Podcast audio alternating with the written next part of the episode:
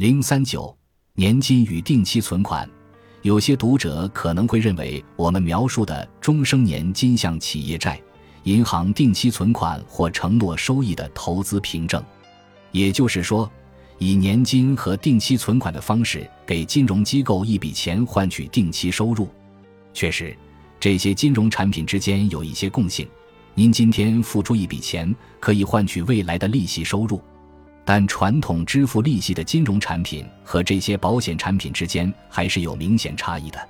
事实上，如果您熟悉这些常规金融工具的派息率，那么您在表六点一和表六点二中可能已经注意到这一点。为什么会这样？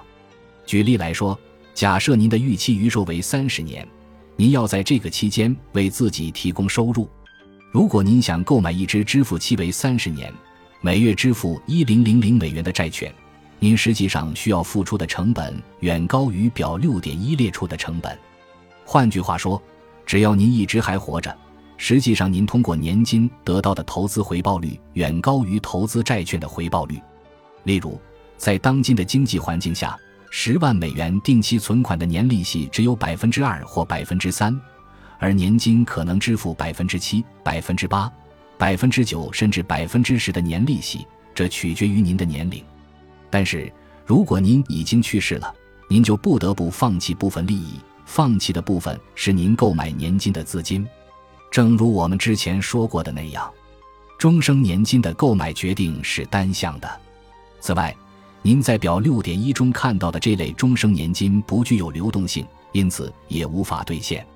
请记住，您所能得到的只是生命存续期间的待遇给付。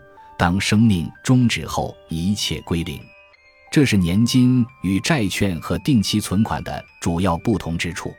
对于债券或定期存款而言，您把资金出借给一家机构，该机构会在一段时间内向您还本付息，您还可以随时取消交易。